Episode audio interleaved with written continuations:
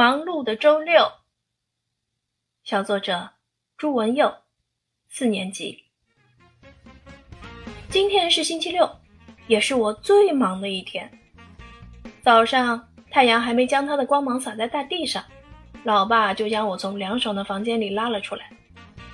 我无精打采地进行着战前准备，洗漱、整理书、背书包。妈妈还在一边催促着：“快点，快点！”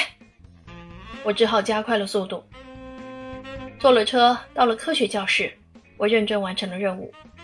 一下课，妈妈不给我一点喘息之机，马不停蹄地把我送到了故事教室。我在漫长的时间里，由于注意力高度集中，一节课下来精疲力竭，像面条一般瘫在了车上。妈妈这才仁慈了一些，给我十分钟时间吃饭。我拼命吃啊吃啊。可算吃完了，刚打算看会儿电视，妈妈却铁面无私地说：“不行，一会儿还要去打篮球呢。”唉，我两眼一发黑，真是叫天天不应，叫地地不灵啊！可妈妈哪会理我啊？一把拉住我送到篮球馆，在激烈战斗中，篮球课下课了。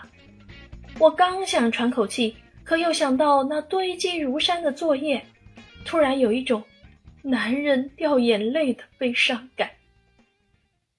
今夜我注定无眠，一盏灯，一支笔，一阵沙沙声，记下这忙碌的一天。